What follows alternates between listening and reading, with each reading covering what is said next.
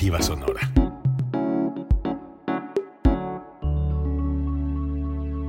Código Libre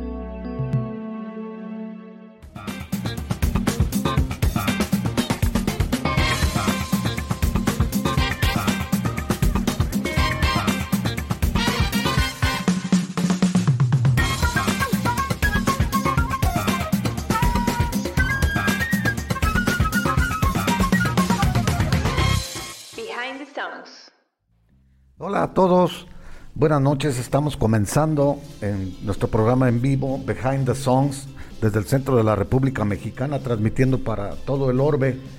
Hoy con el especial de Elton John en el programa en su edición número 70. Gerardo, buenas noches. Buenas noches, Jesús. Buenos días o buenas tardes, según nos escuchen o nos vean.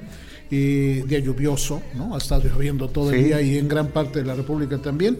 Ya son las fechas, las temporadas de la de la lluvia y estamos hoy listos para arrancar este programa dedicado a Sir Elton John, porque tiene un título nobiliario adjudicado por la realeza británica, este, aparte de una trayectoria realmente impresionante. Lo que vamos a hablar hoy, el tiempo es poco, por más que nos pasemos. no, pues Elton John te amerita unos tres programas mínimo, yo creo, para hablar de toda su obra, ¿no? Y de todos sus logros, sobre todo. Sí, Sí, pero este, bueno, lo vamos a hacer con mucho gusto. Cinco temas, tres escogidos por ustedes en las encuestas que semanalmente se, publican para elegir las más populares. Después eh, Jesús selecciona un tema, yo selecciono otro tema y se completa la, quinteta de canciones que vamos a estar hablando el día de hoy en esta emisión, como bien dice Jesús, número 70 ya.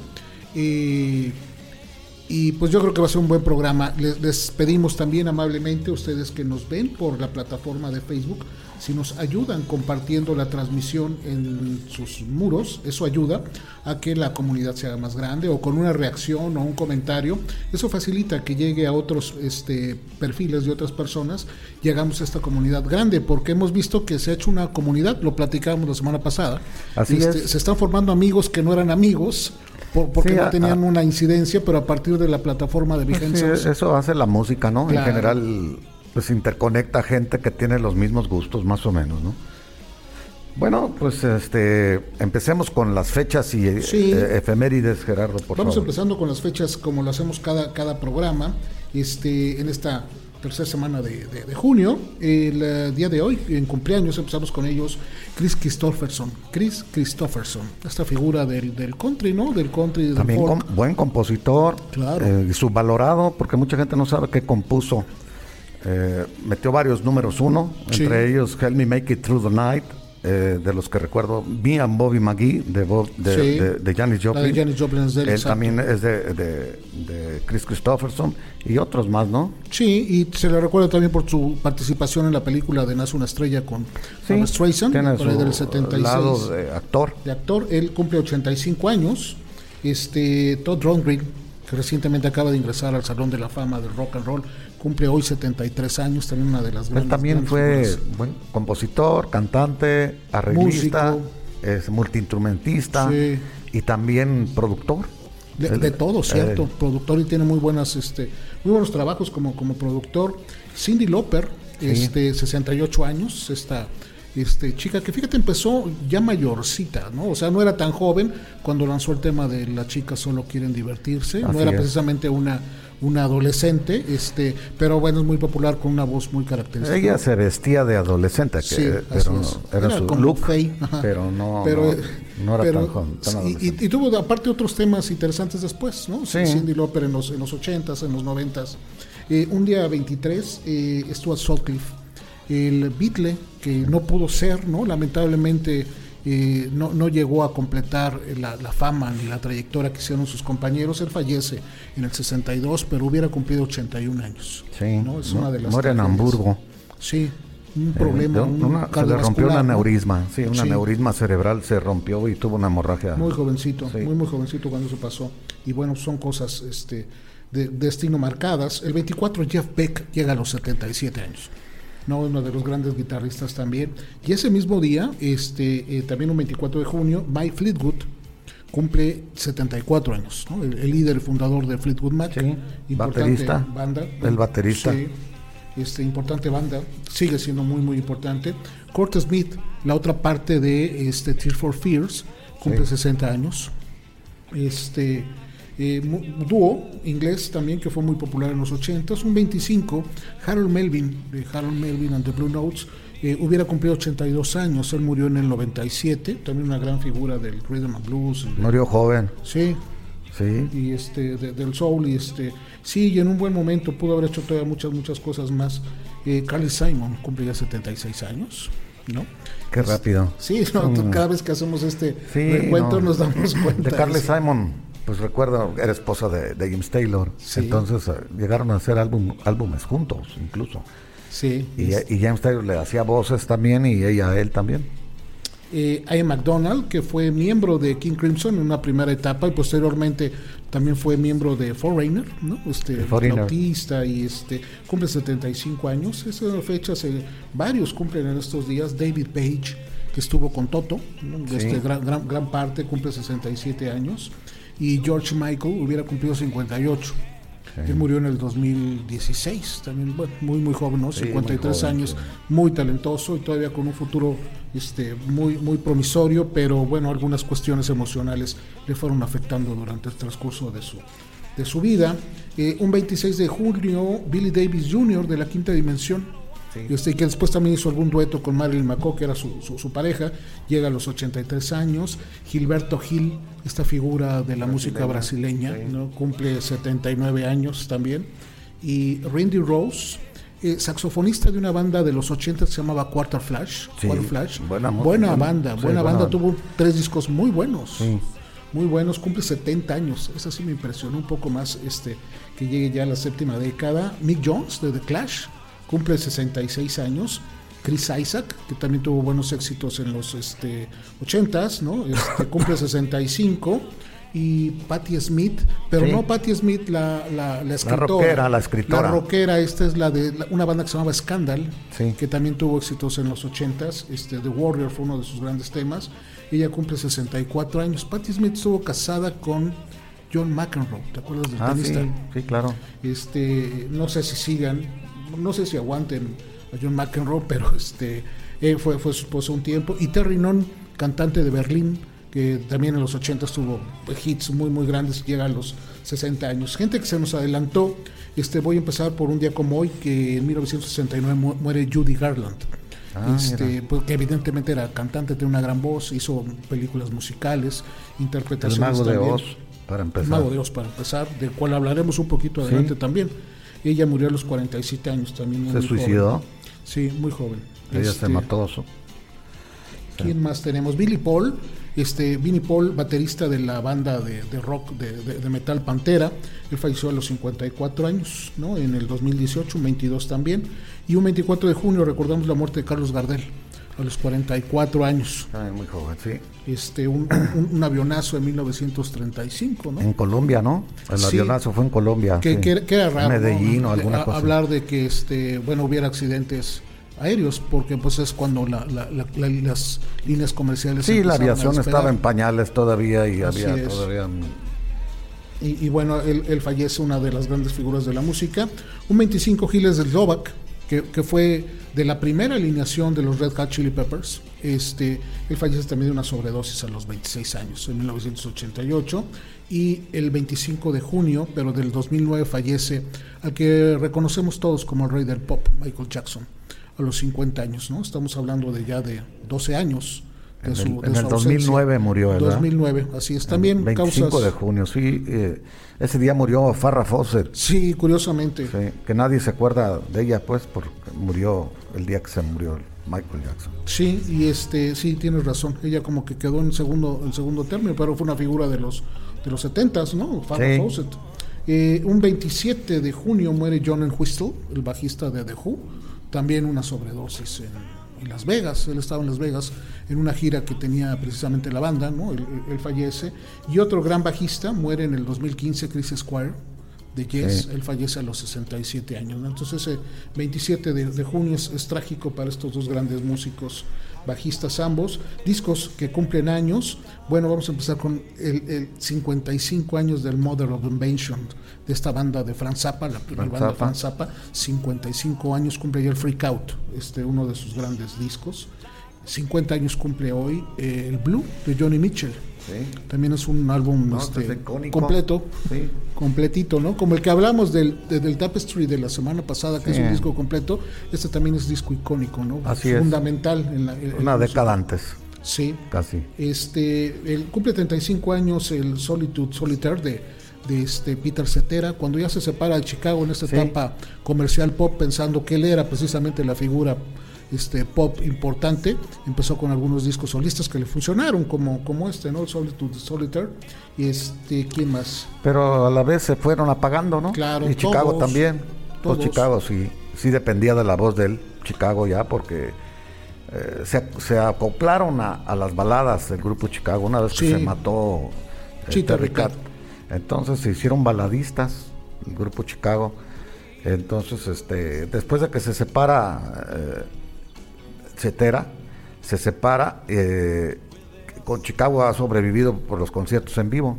Chicago se convirtió en una banda de, de, este, de interpretar sus temas precisamente casi de esa época para atrás. Así es. Del 85 para atrás. ¿no? Sí, así es. Tuvieron una época productiva de 15, 16 años, del 68, 67 para el 85, y ya después siguieron sacando álbumes, pero no, no nunca no, fueron. Ya no, ¿eh? nunca fueron. Ni lejos, lejos. Lejos. Y Peter Cetera tampoco. También. ¿no? Tuvo un par de, éxitos, un par de discos buenos, pero este tampoco se Una voz muy generis, ¿no? También que yo creo que la edad sí afecta a ese tipo de voz ya no la puedes sostener por la edad. No, sí.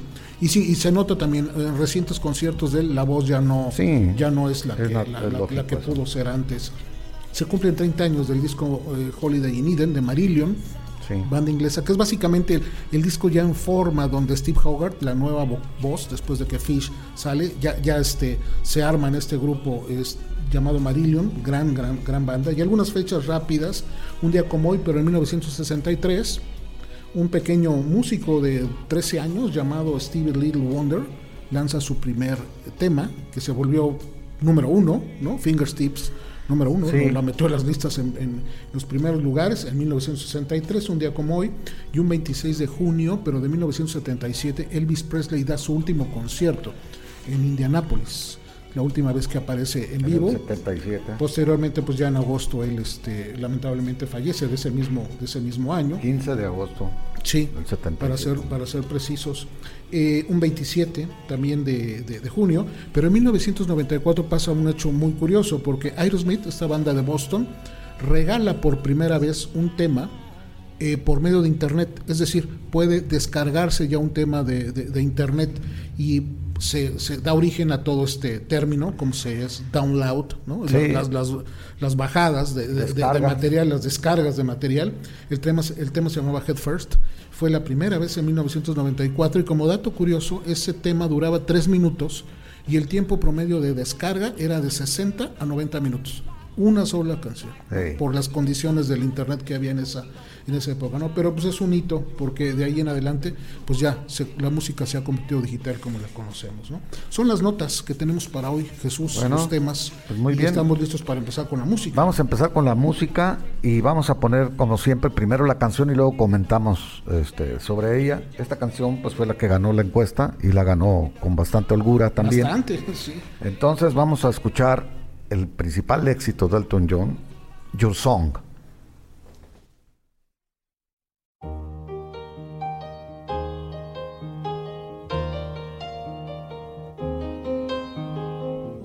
It's a little bit funny, this feeling inside. I'm not one of those who can easily hide. I don't have much money, but boy, if I did, I'd buy a big house where we both could live. If I was a sculptor. but then again, no, or a man who makes potions in a traveling show. I know it's not much, but it's the best I can do. My gift is my song, and this one's for you. And you can tell everybody this is your song. It may be quite simple, but now that it's done, I hope you don't mind. I hope you don't mind that I put down the words how wonderful life is while you're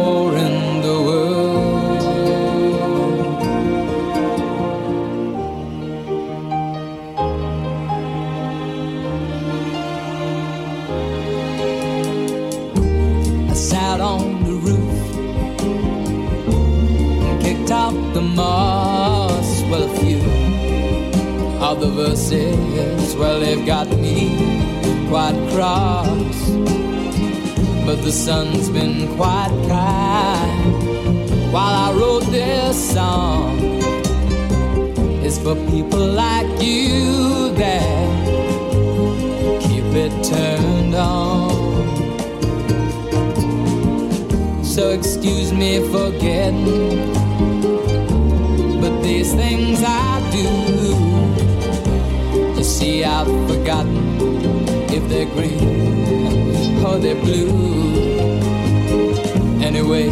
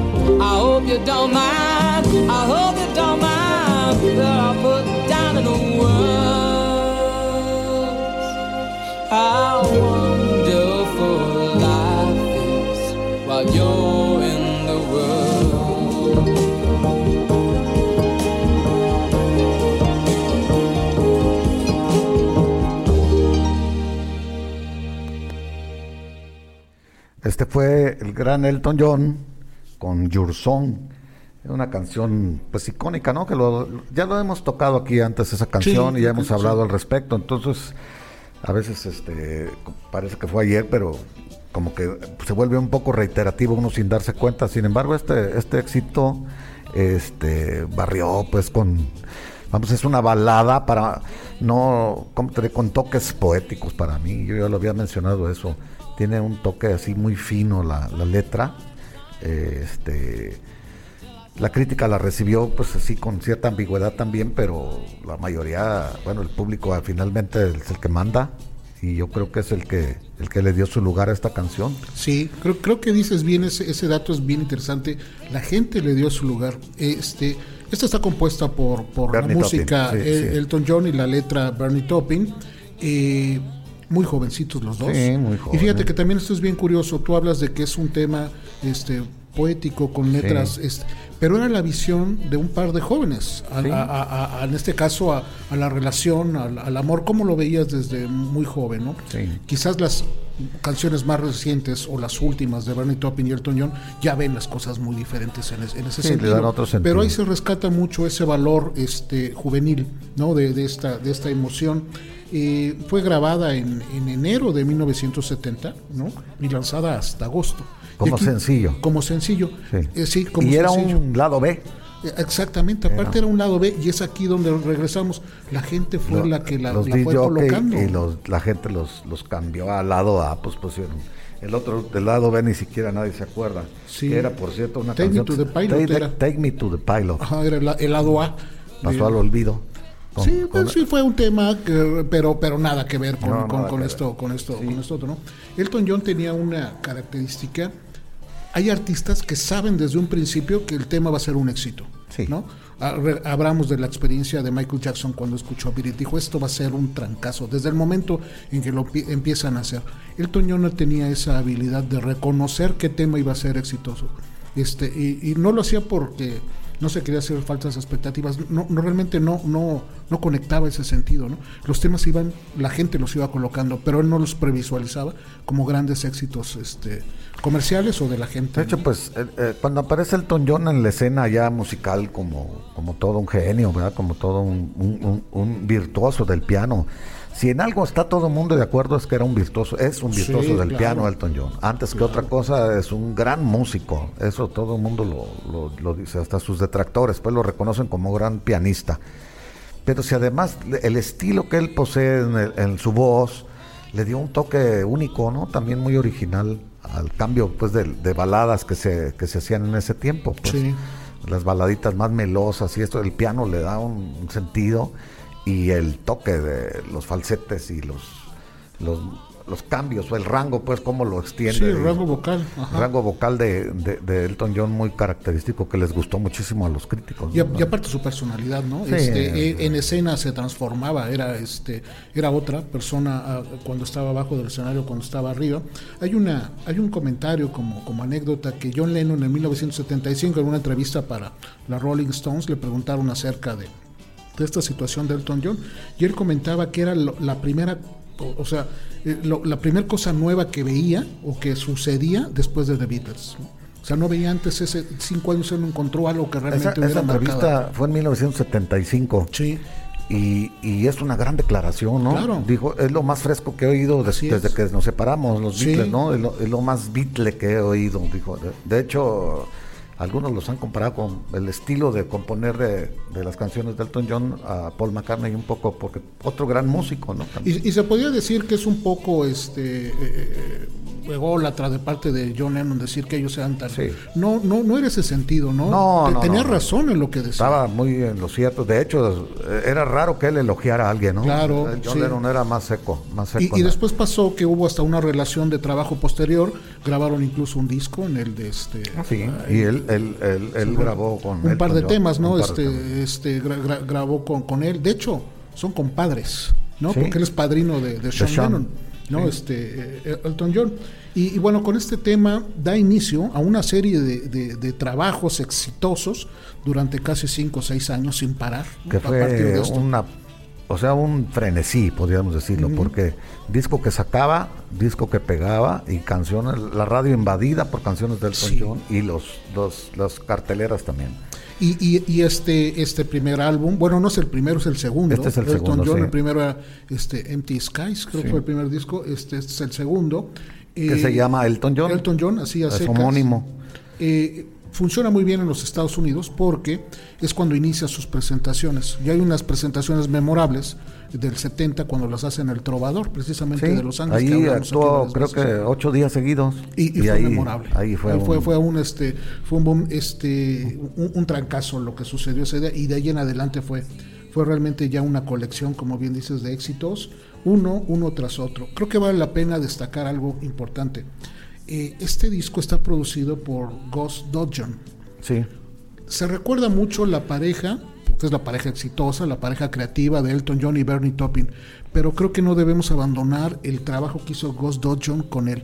Esta etapa fabulosa que tú hablas de cinco o seis discos. está él atrás, está atrás de todo. Atrás. Él está atrás de todo eso. Cuando él sale, precisamente de la producción, que llega otro momento, Elton evoluciona, tiene otra serie de cosas, entran otros productores, pero ya no se recupera realmente la, fuerza que tuvo en estos seis años. ¿no? Sí, una de las, ahorita que toca, tocas el de Gochon es eh, el tema. Eh, este programa, de hecho, pues lo ideamos tú y yo, Gerardo, para hablar un poquito de cosas que la gente no normalmente no, no le interesan, o de momento no saben, que atrás de todo esto hay productores, hay, disqueras, hay otras cosas.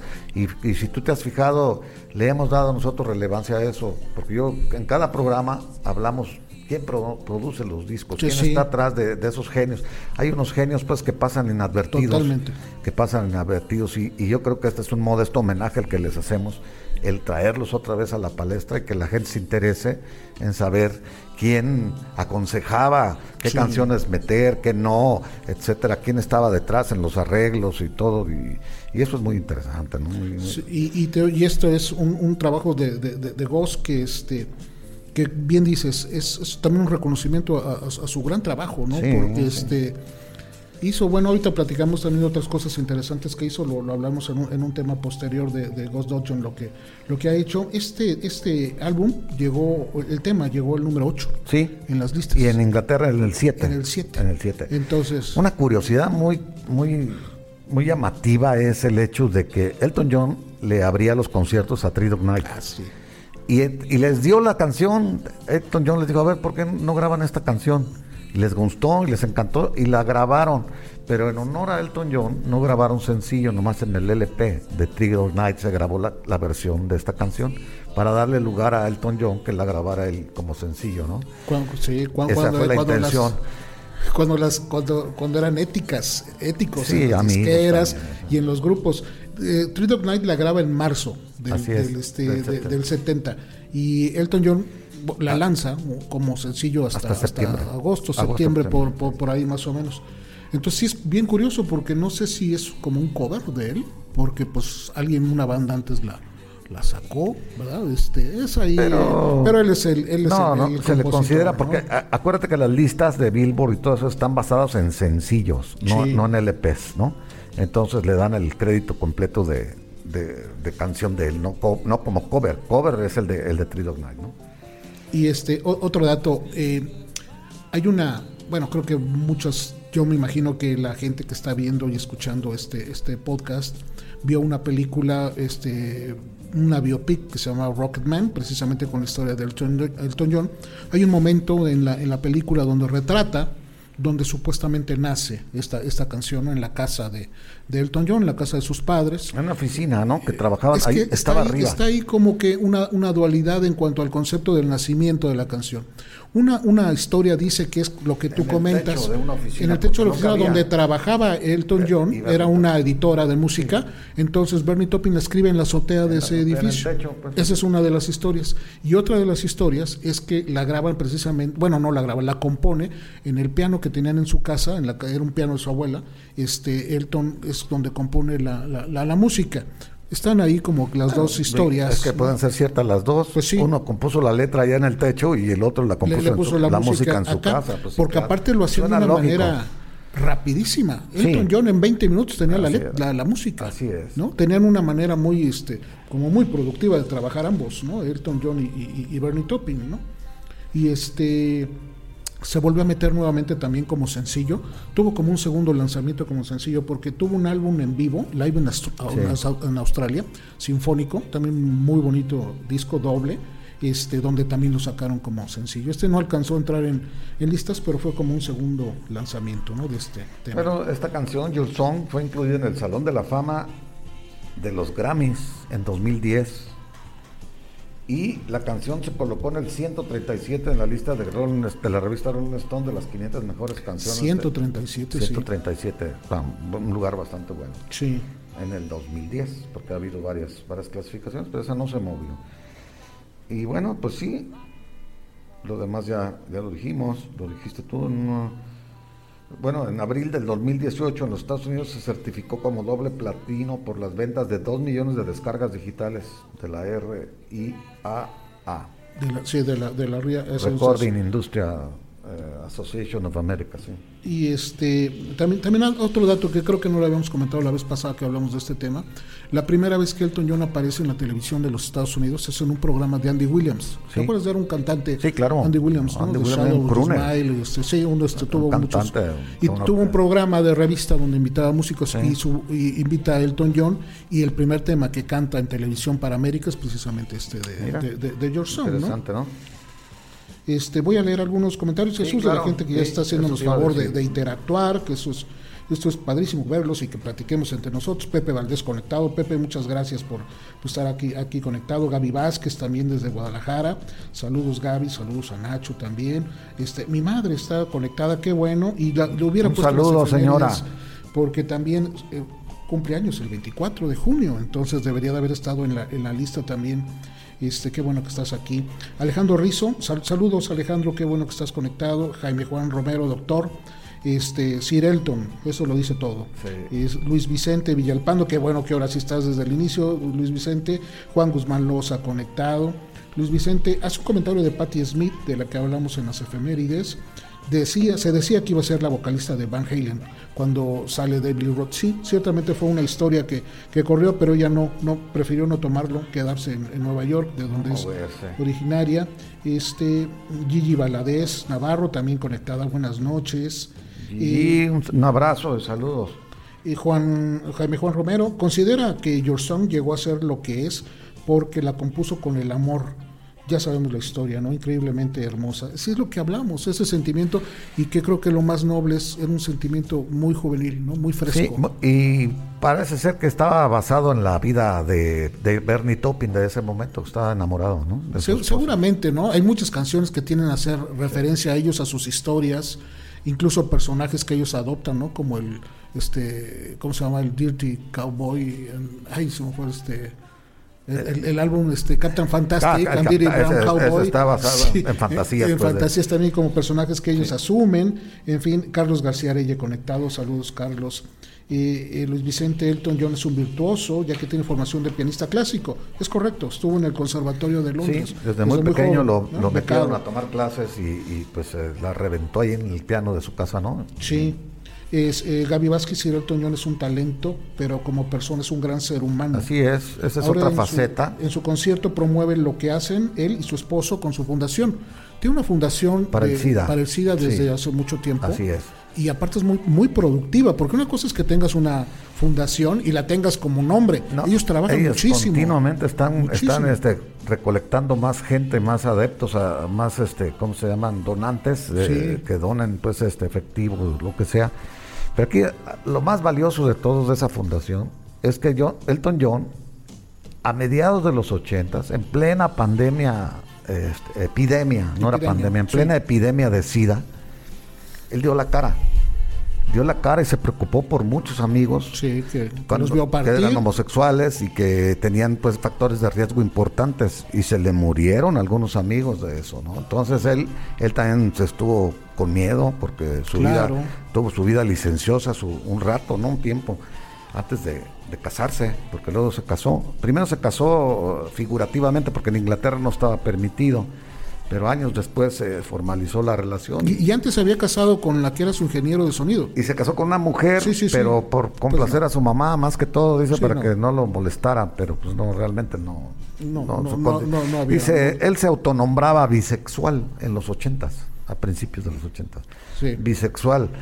Bueno, pues va a haber, se ha de haber autonombrado así para ¿cómo te digo? Porque tuvo también una experiencia, pues, el matrimonio de una mujer, ¿no? Así es. Y bueno, y este, en eso que referías de, del SIDA y gente que, que, vio partir, él fue de las últimas personas que vio en vida a Freddie Mercury. él, lo alcanzó a ver la mañana del 24 Estaba de noviembre. pendiente de todos los, Muy contagiados. Y, todavía por la mañana estuvo en su casa, ya no lo alcanzó a ver, o, según lo que se comenta, este ya estaba sedado por la morfina y estaba muy... Otro de sus amigos que murió de SIDA era Nilsson. Sí, Nilsson también. murió de SIDA y, y, murió 43 años y eran sus amigos de parrandas, pues, de cuando estaban la, la, cuando estaban desbocados, pues, este, con David Bowie, Mick Jagger, todos esos eran, hacían parrandas ahí en Los Ángeles. Que, de hecho, hay una... Con, con John Lennon también. ¿Qué refieres a lo del, de, ser benefactor de, estos, de estas causas? Una de las fiestas más importantes de los Óscares. Cuando terminan los Óscares, ah, conocidas, él la organiza, ¿no? Y aparte, pues tiene un costo de, de, entrada. Les, de las más les cobra muy caro, ¿eh? Les cobra muy caro al que quiere ir ahí. Y muy solicitado. Y se va derechito el dinero a, la, su fundación. Exactamente. Y la gente va, bueno, siempre está lleno. O sea, no, no, no, no, siempre se completan los lugares. Pues, de hecho, hay, hay, hay petición de más lugares y se queda mucha gente sin poder entrar por el, aparte por la buena fiesta que se ha de poner, ¿no? por, sus estrellas y, y aparte pues, de dos días, ¿no? Dura dos días la fiesta esa.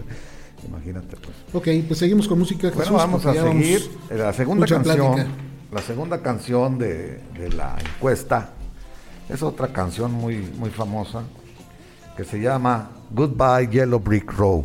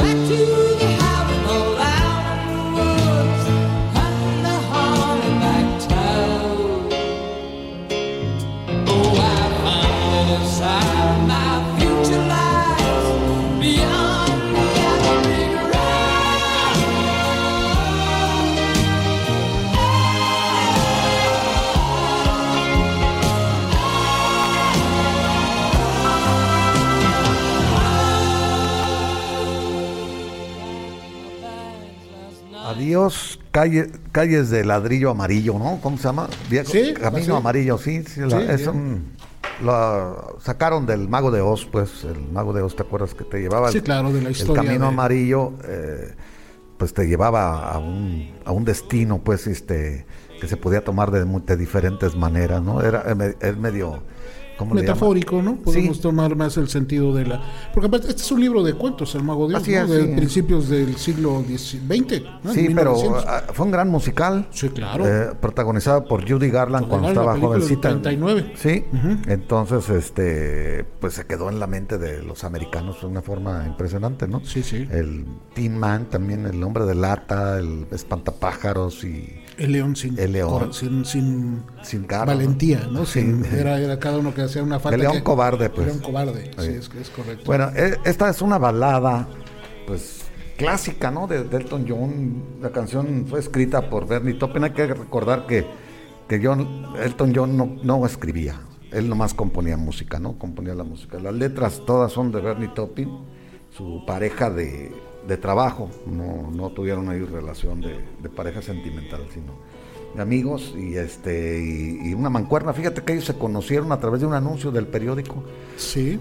Bernie Topping buscaba un músico para que le pusiera música a sus letras y Elton John buscaba un letrista para que le diera sus canciones para que él ponerles la música y se, se conocieron y se hicieron una... y, se convirtieron en una de las parejas más exitosas en cuanto a trabajo se refiere talento pues, productivas se, complementaron de una manera increíble pero digo la forma tan fortuita en que se conocieron a mí se me hace casi increíble no que, que te conozcas de ese modo y sea tan fructífero todo. Y sea tan fructífero desde el 69. Sí, más o menos. Pues estamos hablando de que son 52 años de relación laboral, aunque tuvieron sus sus ah, altas y sus bajas, como todo, ¿no? Hay, hay una etapas donde no, no, no trabajan juntos, ¿no? Pero...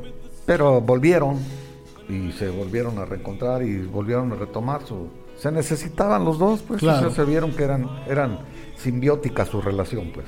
Sí, está este, igual producido por Ghost Dodgeon. Este es del disco Goodbye Yellow Brick Road del 73. tiene el mismo nombre. Ese es el disco que le disparó a, Elton John la fama mundial, ¿no? O sea, si Your Song fue la introducción al mundo del, musical, así con gran éxito, eh, Yellow Brick Road, el Goodbye Yellow Brick Road, el álbum, fue el, el, que lo lanzó, lo catapultó a la fama.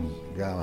Es el disco más vendido de Elton John. Sí, no, y estamos hablando de más de 40, como 40 millones, ¿no? Sí, de este, de, bueno, ya ves que ahí hay como que discrepancias, pero estamos hablando de casi de esos números. De hecho, lo coloca en uno de los discos más vendidos de la historia. entra, entre, los 20, la lista. Entre los 20 más vendidos de, la historia, de, la, lista. Y, también en este. Los hemos leído, tú los leíste un día. Sí, alguna vez de los discos más vendidos. Y ahora me gustaría platicarte quiénes son los artistas que han que tienen más álbumes vendidos acumulados, ¿no?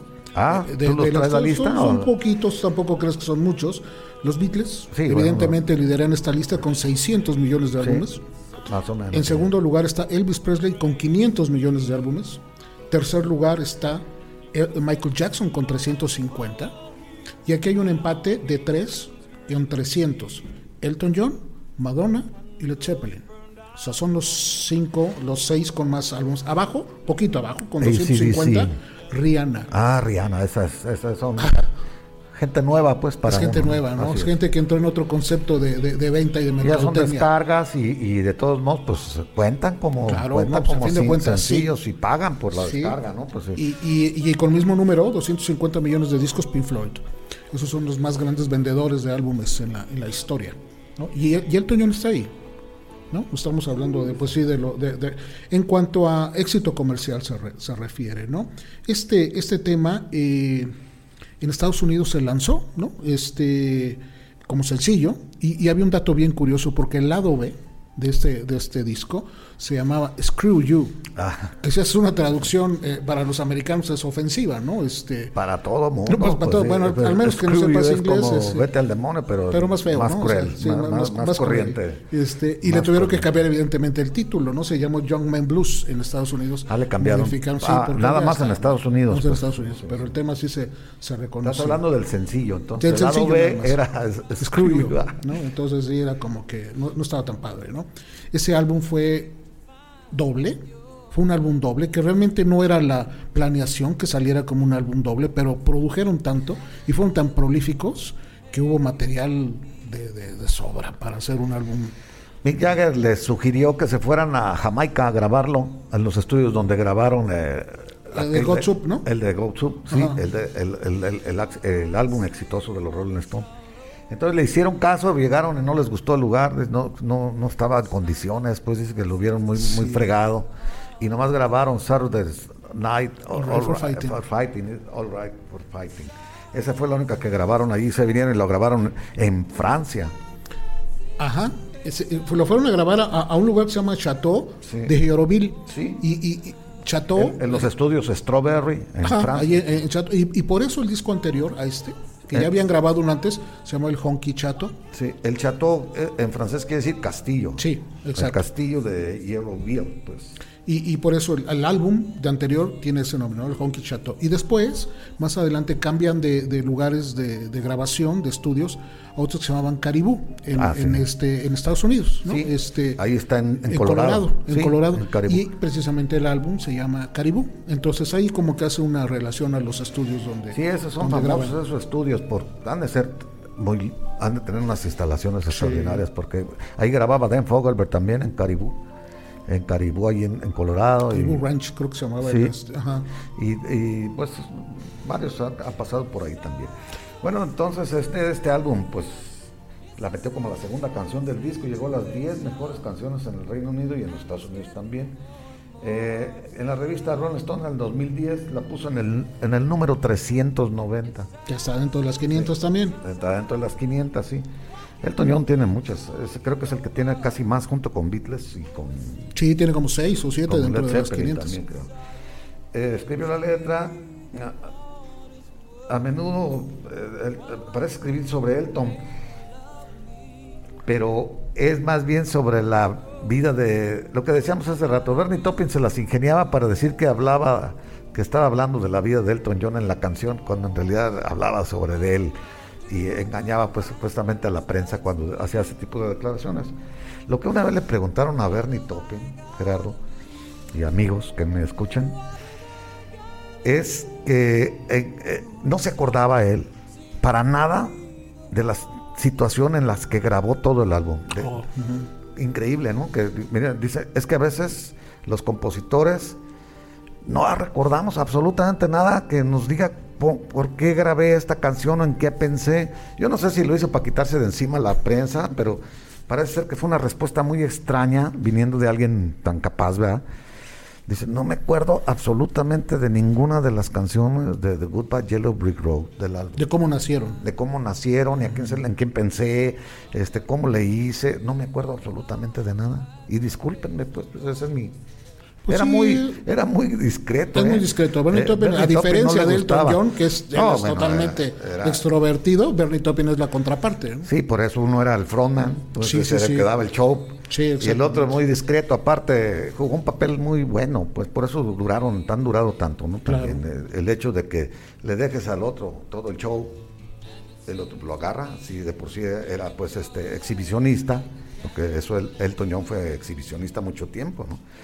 Trajes escandalosos. En el tiempo del glam rock, pues cuando David Bowie, este Gary Glitter, todos ellos se, vestían de mujer y, se pintaban. Y él podemos recordar sus, sus famosos disfraces del Pato Donald, ¿no? Así es. Este, en el Central Park, de, vestido de Yankee, ¿no? De, los Dodgers. De los Dodgers, ¿cierto? De, en el, en el Dodger Stadium. Escuela, este, como, como Mozart, ¿no? Con, con pelucas de la. De la Así es, una salió como Mozart. Este, y bueno, y su, y su gran colección de anteojos, ¿no? Que era realmente vistosa. Así es. Entonces era parte de esto, de esto mismo este, este álbum, este, que también es bien interesante la portada, es una ilustración ¿no? de, de, de Ian Beck, una ilustración como que Elton John está entrando a un, como un póster o a un este de estos carteles que pegaban en las, en las, en las calles, es como simulando que está entrando precisamente a ese este camino amarillo. Es muy, muy, muy bonita la ilustración. Aparte de haber salido en álbum, aparte de haber salido en cassette, salió en otras ediciones de, grabación, como SACD, era una este, super grabación que se le hace esa reconoción. DVD audio, también tiene una este, grabación especial. Blu-ray álbum, que es también otra edición de, otro tipo de Y hay también en láser, ¿no? En aquellos discos. Yo creo, que, sí, y hay otra, salió una que se llama Mobile Fidelity de 24 quilates. Es una versión este, suprema en cuanto a, pues, era el formato del CD, pero el, tipo de grabación y el tipo de lector que reconocía, pues tenía una fidelidad impresionante. ¿no? Entonces tuvo como muchas este, formas de ser reproducido este, este álbum. ¿no?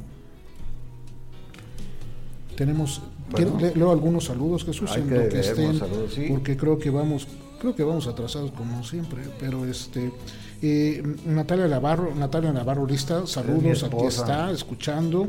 Eh, José Luis Hernández Eli, saludos desde Puebla. Eh, ¿Quién más vi? Este. Mm, tenía otros más. Eh, Jaime Juan Romero dice, como se sabe, Elton estuvo muy enganchado durante muchos años con el tema de las drogas, sí, es correcto. En una entrevista reciente para la BBC le preguntaron qué era lo que más le agradecía al universo y su respuesta fue no haber padecido de SIDA.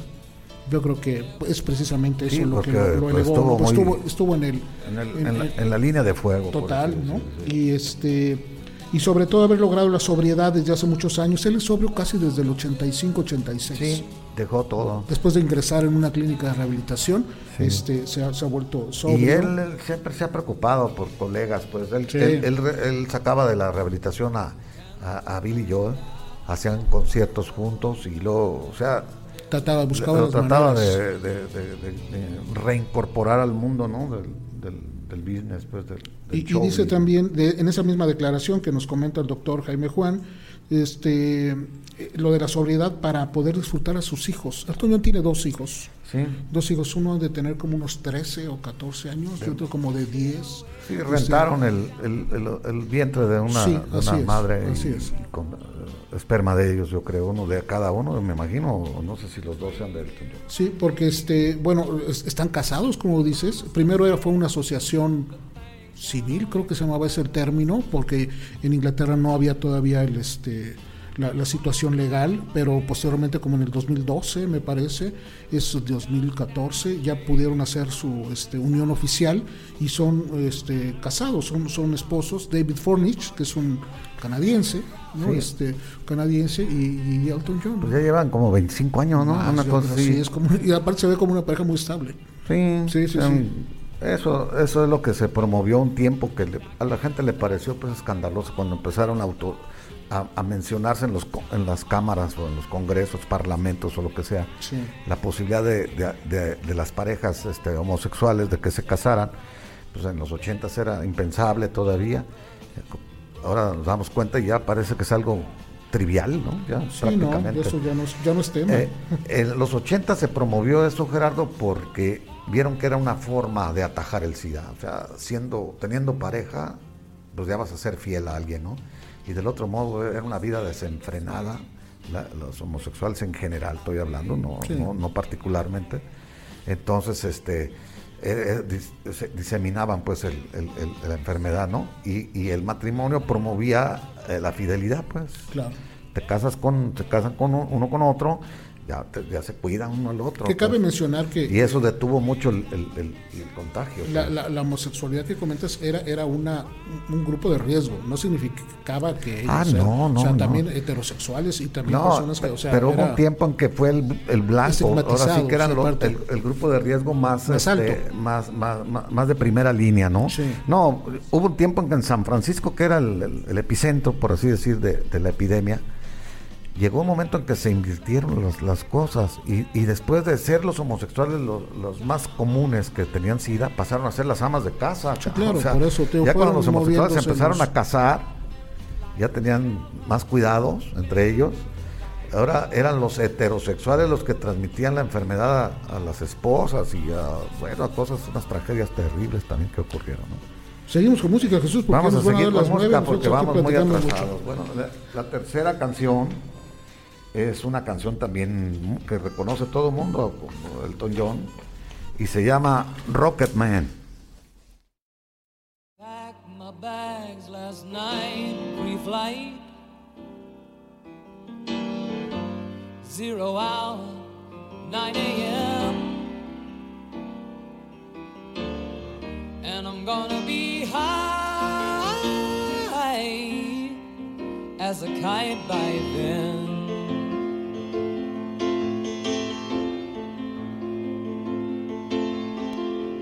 I miss the earth so much. I miss my wife. It's lonely out in space on such a timeless flight.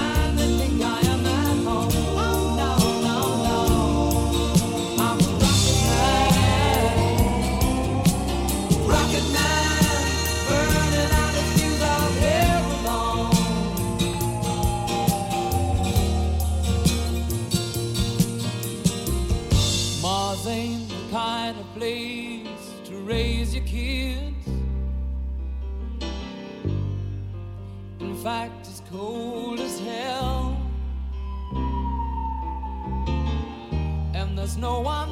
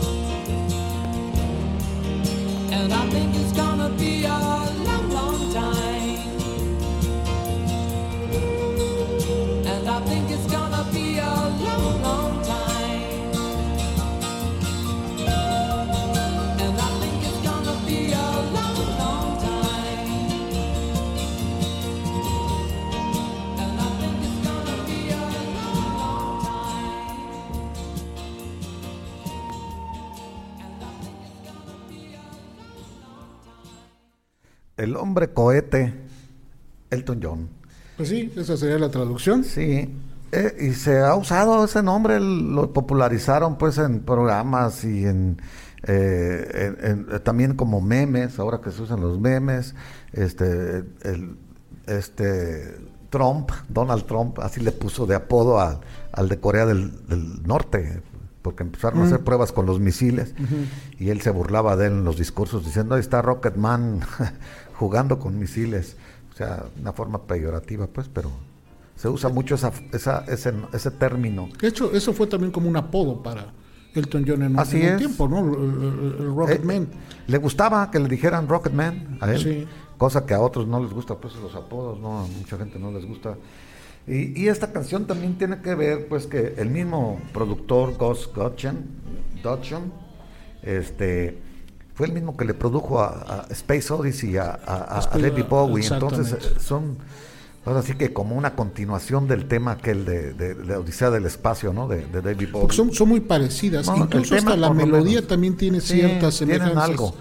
Ya si te fijas un poquito, sí. sí, se siente la huella del... de- del- Que no tiene nada que ver. Esta es una Sí. composición de, Así como es. siempre, ¿no? Música de Elton, es líricas de, de Bernie Taupin. Eh, se dice que Bernie Taupin se le ocurrió, él iba en una carretera, vio algo, quizás una estrella fugaz, algo que vio en el cielo, y se le quedó la idea muy, muy pegada. Y le urgía llegar a un lugar, creo que alcanzó a llegar a casa de sus padres, para poder escribir lo- Sí, lo, dice lo que que él era muy dado a eso, que, que se le olvidaba si no lo escribía pronto Sí. y, y la idea que tenía. Y bueno, también la gente que eh, idolatraba a, a David Bowie se enojó, le echaron la culpa de que se habían, eh, habían aprovechado de, Space Odyssey para hacer esta canción. Ellos lo negaron, Ah, no, Bernie no, Taupin, no. Y, y David Bowie nunca dijo nada, ¿no? Fue más bien sus fanáticos los que se, se expresaron en los medios en aquel tiempo. De hecho, la, de Space Oddity es, eh, bueno, no celebra tampoco, es curiosamente eh, lanzada cuando el hombre llega por primera vez a la, luna, ¿no? Y esta es cuando el, Apolo 16 es cuando llega, llega a la luna también. Quinta vez. La quinta, la, quinta vez. Y, recordar nada más, uno se acuerda bien de los primeros tres hombres que llegaron a la luna. Sí, a los demás Armstrong, Collins y este. De hecho, esa fue la razón por la que dejó de, se, se detuvo el proyecto Apolo porque ya no hubo patrocinadores, ya no les interesó a la gente, fueron la séptima llegada al hombre a la luna, ya no, ya, no, vendió. Los, los, tres, los tres pilotos que llegaron en esa ocasión, John, Martin y pues ya no se acuerda nadie de ellos. Nadie se acuerda. Se acuerda de los primeros, no de, los de demás, ¿no? Pero en realidad está basado en un cuento de Ray Bradbury este, una, una, este, antología de cuentos, y este en particular eh, así se llamaba, The Rocket Man. Sí, es muy viejo, es de los 50 en la antología esa. Eh, Ray Bradbury, como todos sabemos, un gran escritor de ciencia ficción, ¿no? De ciencia ficción. Eh, y, esta, y esta es la historia básicamente nada más de una persona que es precisamente pues un piloto de nave espacial que es lanzado en una misión a, Marte, ¿no? Y donde dice él pues que va a extrañar mucho a su familia, a pues sus hijos, eh, muy parecido a, a, The Mayor Tom, The Grand Control de, David Bowie, ¿no? Entonces sí hay ahí como una, una, una, relación curiosa. De hecho también hay una, ahorita que hablabas del nombre de Rocket de Rocket Man la, la, disquera que funda Elton John en 1970 se llama Rocket Records. Así es, en honor a esta canción. En este tema, ¿no? Y, también hay que decir que la biopic se llama Rocket, Man, también, Exactamente. Protagonizada por el Taron Egerton, ¿no? Este, este álbum, que es del Honky Chateau, de 1973, es el álbum que, que junta por primera vez a la alineación que considero más importante en cuanto a músicos de, Elton John, que es este David Johnston en la, en la guitarra, Dee Murray en el bajo y Nigel Olson en la, en la batería. Creo que fueron, muy, fueron muy, muy importantes para, para su sonido musical, ¿no? el acompañamiento. Eh, pues, eh, eh, ellos eran también parte fundamental de su sonido, pues, de, que hizo famoso Elton John, ¿no? Sí, creo que ahorita ya más Nigel Olson es el que lo sigue acompañando en algunas giras y Keith Babylon en los teclados pero bueno, pues Dee Murray falleció este, también, también joven. Gus Dodson falleció muy joven, también los 56 años en un accidente este, automovilístico, falleció junto con su esposa. Entonces, este, bueno, pues el, camino sigue, ¿no? Este, ¿Qué hacemos? ¿Seguimos con música, Jesús? Porque nos estamos ahí medio... Bueno, la cuarta canción es la que escoge Gerardo y él la va a presentar. Bueno, este, eh, sí, es la que yo presento, pero antes de llegar a la canción, permíteme decir que, que estamos ah, ahorita, y porque si no se me va a olvidar, pero hablando del viejo, del camino amarillo, pues este refresco es amarillo, fíjate, curiosamente, y la verdad están bien buenos. Es, este es en serio, este, este Tehuacán. Yo no, nunca había tomado tampoco Tehuacán de sabores y se me hace bastante bueno, porque es agua mineral con sabor, ¿no? Entonces, este, bien fría y pues cae muy bien, ¿no? Sí. Y ahorita llegaste con la garganta cerrada y como con un poquito te, de, te, favorece un poco. Despegó este, completamente, ¿no? Y, bueno, y agradecemos Hasta mucho. voy a, cantar ya. A, Tehuacán y a Martín Hernández. A Martín Hernández, este, pues, que nos, reconozca y que nos eh, vea y que nos vea también. Claro. Entonces, ahora sí, ya con el tema que, que yo elegí, pude haber elegido, no sabes. Sí. no, esto era, era, no, no, o sea, este, es algo realmente bien difícil haber escogido una. Escogí una porque se acercó también mucho en las listas, la gente la, pidió, la pidió mucho en la, en la votación, que yo pude haber escogido muchas, o sea, y, y todas por igual. Pero en este caso selecciono Benny and the Jets. Es una canción que viene también en el Goodbye Yellow Brick Road del 73. La escuchamos y regresamos para platicar un poquito de ella. Muy bien.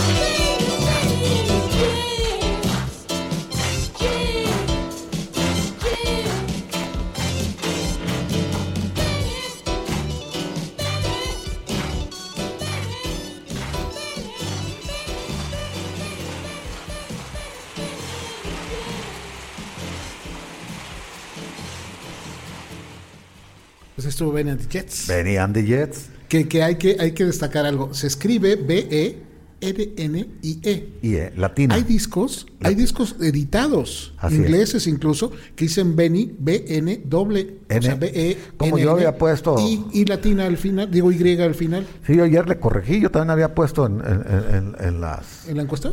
En, la encuesta no estoy seguro, pero en los demás, las que te mandé yo los puse como N, doble N y Y. Es con y al final. Es con doble N y latina y E. Es correcto. Y aparte, Benny que esta es la historia ficticia de una banda, ¿no? De una banda un poquito de rock de femenil, futurista que hace la, la, mujeres. es mujer. Benny, toda la banda, eh, toda la banda. mujeres, ¿no? Sí. De hecho hay una hay un hay un video, no sé si tú te acuerdas de este Robert Palmer que se llamaba Addicted to Love, sí, claro. cantando y atrás hay unas chicas modelos ejecutando la música. Cuando vio el video, este Bernie Taupin dijo, "Eso es lo que yo me estaba imaginando." Que esa era la banda, así yo me imaginaba cómo era Benny and the Medias robóticas. Exactamente, eso era como lo que tenía lo que tenía en mente, ¿no? O sea, un gran éxito de los Y también fue un homenaje al glam rock, ¿no? Que ahí se ya cuando salió esta canción, pues también Elton John ya le encantaba vestirse con ropas femeninas incluso, ¿no? Sí.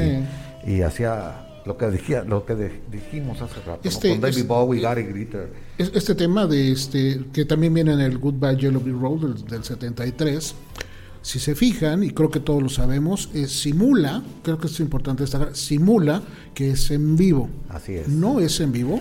La canción se graba en estudio, pero se meten efectos. Hasta hace dos días lo supe. Toda la vida. sí, pues es que busqué yo en qué álbum estaba en vivo o de dónde la grabaron en vivo.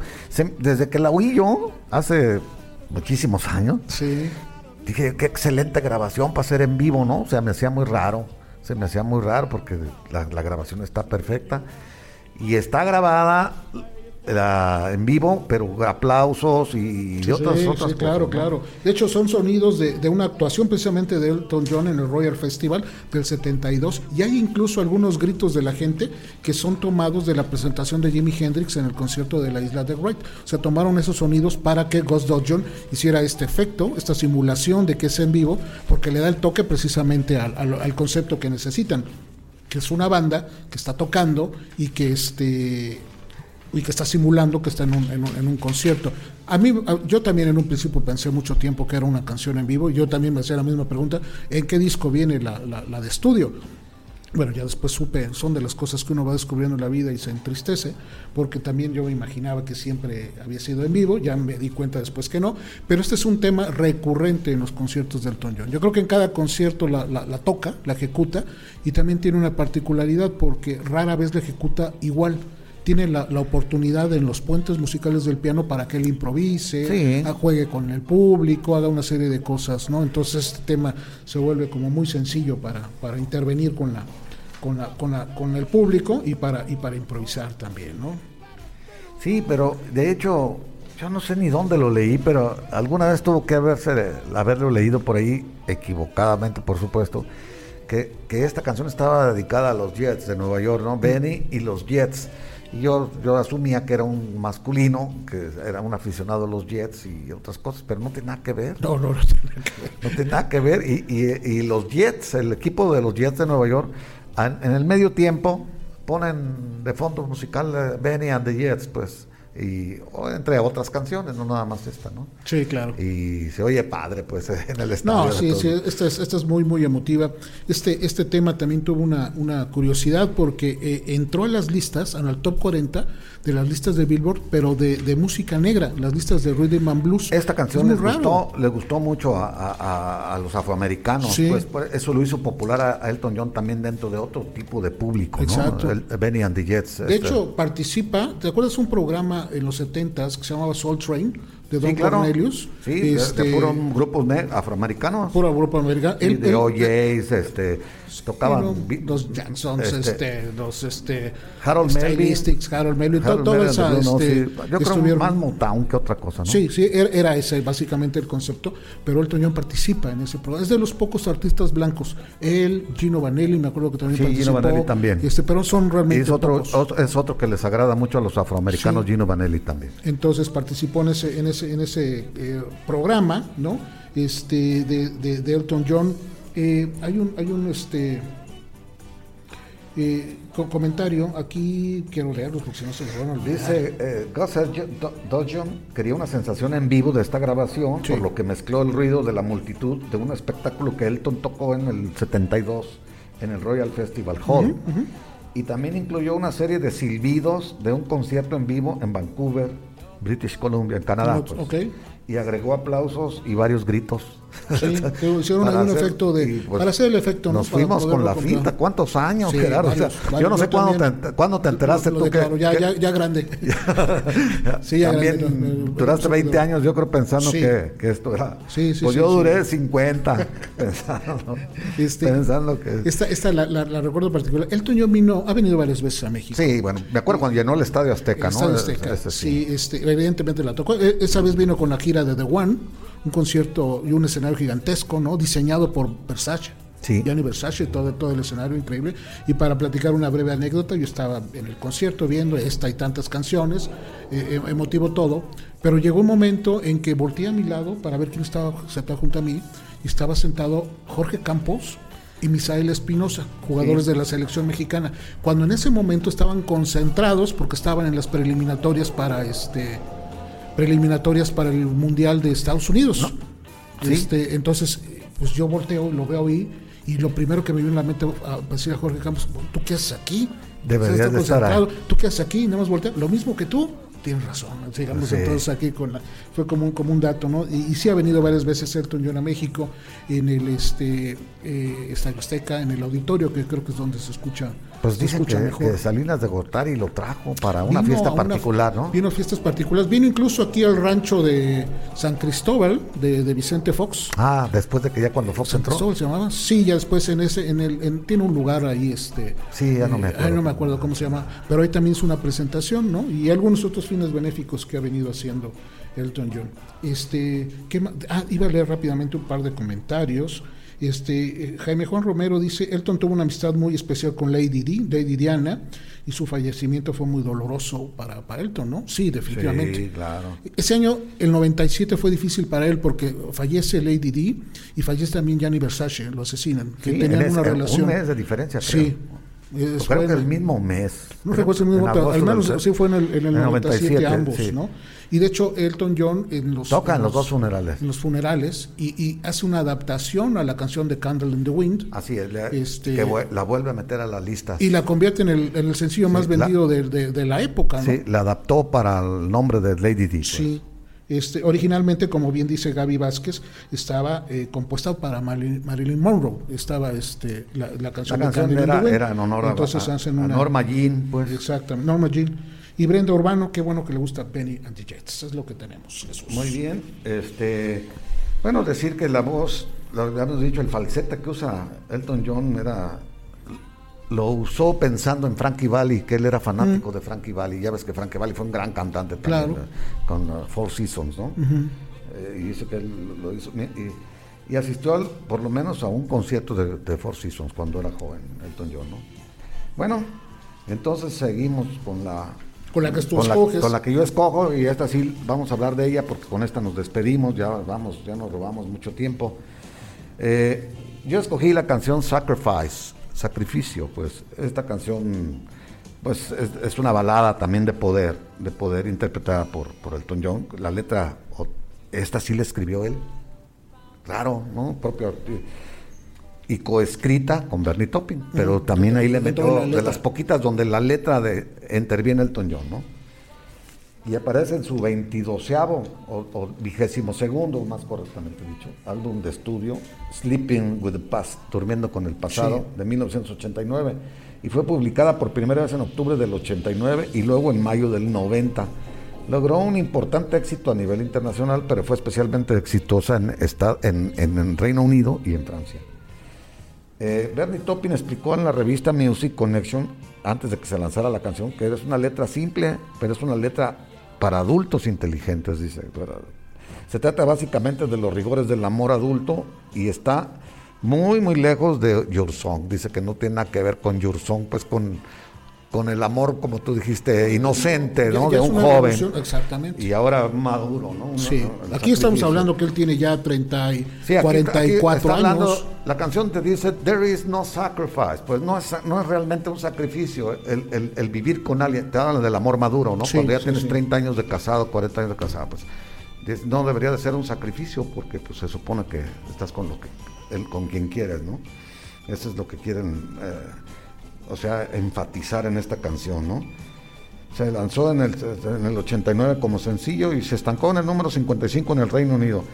Seis meses después fue revivido en el mismo reino por el DJ Steve Wright, quien comenzó a reproducirlo en su programa vespertino de la BBC Radio One y eso la, la levantó. Provocó una gran reacción en los oyentes de Rocket Records, que lo reeditó como doble cara A. Qué curioso, otra vez doble cara A. Y este, junto con su anterior lanza- lanzamiento Healing Hands, que también había fracasado en el Reino Unido. A mediados del verano de 1990, el single llegó al número uno. O sea que fue de, de una, una segunda vuelta para, para poder entrar. para poder entrar al número uno. Y este fue el único número uno en Reino Unido de Elton John. Qué cosa tan curiosa. ¿A los, a los qué? ¿A los 30 años de Sí, carrera? Así es. 30, años después de discos exitosísimos, di- discos uno en Estados Unidos, Londres, bueno, Inglaterra. le Y había habido uno, pero era en dueto con, Con. Kiki Dee. Sí, Sí, el Don't Go Breaking My Heart. Pero ese no, no, era en dueto, no era del Elton John Qué solo, curioso, ¿no? Y la versión de Shinito Connor vale la pena también escucharla, que está, está buena, yo ya la he oído. Eh, y la llamaron para el álbum Two Rooms, que es un homenaje a, a Sí, Bernie el Two Taupin. Rooms es como un tributo. Sí, un tributo Un a Bernie tributo, Taupin, eh, principalmente. ajá, y pues cantan, hay, hay varios Cantan que inter- interpretan canciones, a diferencia de otro que se llama Two Rooms, de Elton John, que ahí sí hace duetos con varios, varios artistas. sí, ¿no? el tributo es para los dos. Eh, Ajá. Y bueno, gracias a Jaime Juan, gracias a Felipe en la cabina. Que Gracias, no- no gracias por estar y por tenernos la producción siempre Y lista gracias a- por- a todos. saliendo. Este, gracias a, a Tehuacán que nos Tehuacán. favorece con, con su, su patrocinio. Tehuacán de sabores. Eh, les recuerdo que el programa este, lo pueden volver a ver, aquí queda, queda en Facebook este y todos, y todos los programas de Código Libre también, o lo pueden escuchar nuevamente en Spotify, en Deezer, en Amazon Music, en iHeartRadio, en Apple Podcast, todas esas plataformas de podcast que están para que usted lo escuche o los descargue y cuando usted tenga tiempo lo puede escuchar con calmita, ¿no? Este, y, y- y no se pierdan todos los episodios que hemos tenido hasta hoy, van 70 y seguiremos, ¿no? Este, con- al menos con esta temática, unos programas más de este, dedicarnos a un, Un especial. un, un- un especial a una estrella en particular de la, de la música, ¿no? Eso seguiremos. Creemos que es el formato que más les ha gustado también a nuestros oyentes, pero estamos abiertos para sugerencias, ¿no? También. Este, nada más para despedirse, Jaime Juan Romero, gracias doctor, Gigi Valadez también, padrísimo programa, qué bueno que, que te gustó. Este, Luis Vicente Villalpando, los 80 habrá sido la década menos exitosa de Elton John, ya que tuvo álbumes que pasaron bastante desapercibidos, no logró unos. Este, fue una etapa particularmente especial. Estamos hablando de su etapa como de este de resurgimiento emocional y tuvo él que reencontrarse, ¿no? Y fue precisamente en los 80. Sí tuvo éxitos.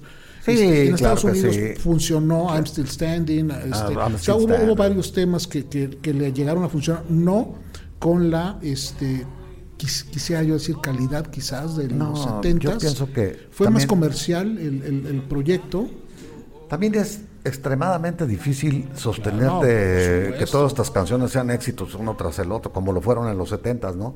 Entonces es natural que haya un, un este, una ahora bajada, sí, una bajada y, y, un resurgimiento de vez en cuando. Y son varias cosas. la prueba está que, pues, todavía ah, no hace mucho tiempo tenía su gira del piano rojo ahí en Las Vegas y Bienísimo, de hecho, ahorita está en, bueno, no está, porque pues no, no hay este, giras, pero en la gira de la diosa, una gira que él había programado en tres años para visitar pues la mayor parte del mundo en, su gira de despedida, pero como todo, tuvo altas, tuvo bajas, en los 70 hizo un disco horrible, que se llamaba Victim of Love, producido por Pete Bellot, que producía también a Donna Summer, música disco, una cosa muy, muy, muy, extraña. Entonces, pues como todo, y como toda la gente tiene sus altas y sus bajas, ¿no? Y, hacen intentos en otros géneros y otras cosas. Y... y tan ha seguido que, que este él hace dos años obtuvo un Oscar, su segundo Oscar, por un tema compuesto para precisamente Rocketman. Entonces, es un ser humano que sigue, produce altas, bajas y eso lo hace un ser emocional. Un artista extraordinario. Que lo hace un artista extraordinario, bien dicho. Pues vamos Bueno, pues nos despedimos y muchas gracias a todos por, por conectarse con nosotros. Entonces, este es Elton John con Sacrifice.